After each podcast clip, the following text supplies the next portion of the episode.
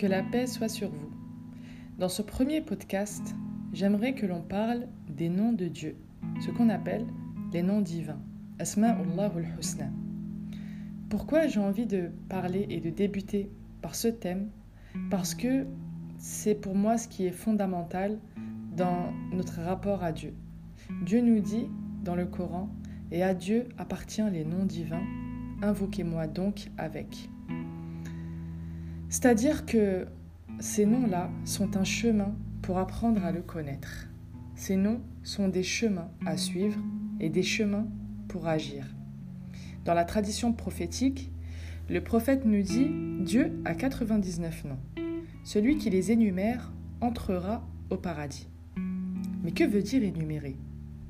Énumérer ici veut dire les connaître, les comprendre et les appliquer.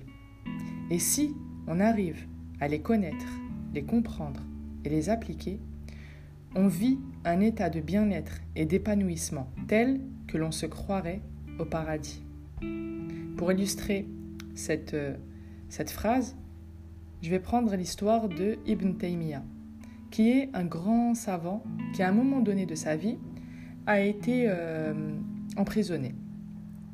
Et au moment où il a été emprisonné, on lui a posé la question sur est-ce que son bien-être a été touché finalement? Est-ce que son épanouissement a été touché? Et il a dit une phrase super importante. Il a dit Qu'est-ce que mes géoliers peuvent bien faire de moi?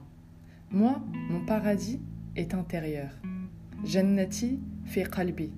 Mon paradis est intérieur. Ils ne peuvent rien faire de moi. Et pour moi, Ibn Taymiyyah avait vraiment une profonde conscience de Dieu. Et cette conscience de Dieu, on ne peut l'avoir qu'à travers sa connaissance. Mais la vraie connaissance, la connaissance en profondeur. Et si on apprend à connaître Dieu à travers ses noms divins et à les comprendre et à les appliquer, cette connaissance, elle va amener une obéissance d'amour qui va nous apporter le bien-être et l'épanouissement dans notre vie.